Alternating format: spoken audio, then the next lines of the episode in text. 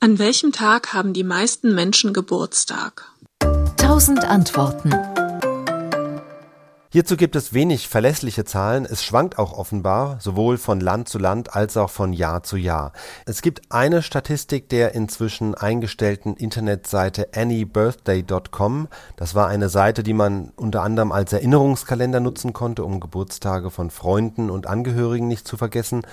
Da haben also Millionen von Menschen Geburtstage eingetragen und nach dieser Statistik ist der Rekordhalter der 5. Oktober.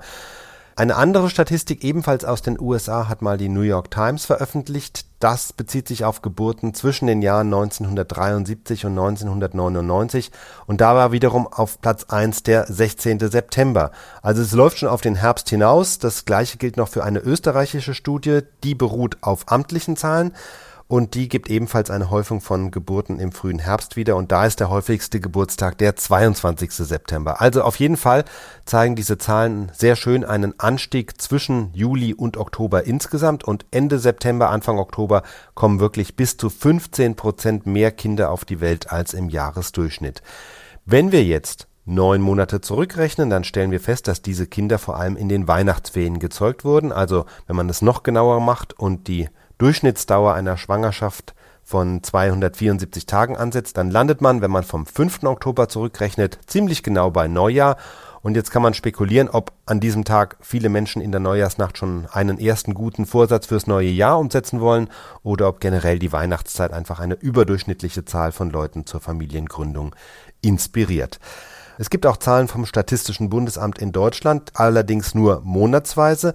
Der Trend ist aber ähnlich, also auch da ist der September der Monat mit den meisten Geburten pro Tag. Was aber interessant ist, das war nicht immer so. Bis in die 60er Jahre hinein sind in Deutschland die meisten Kinder noch im März geboren, nicht im September.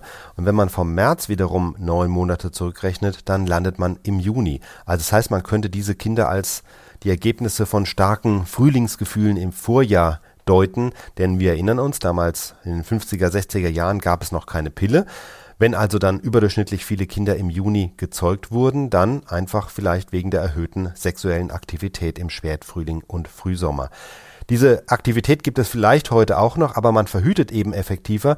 Heute werden Kinder im Großen und Ganzen etwas bewusster und gezielter gezeugt und das scheint dann wiederum vor allem verstärkt um die Weihnachtszeit herum zu passieren. SWR Wissen. Tausend Antworten.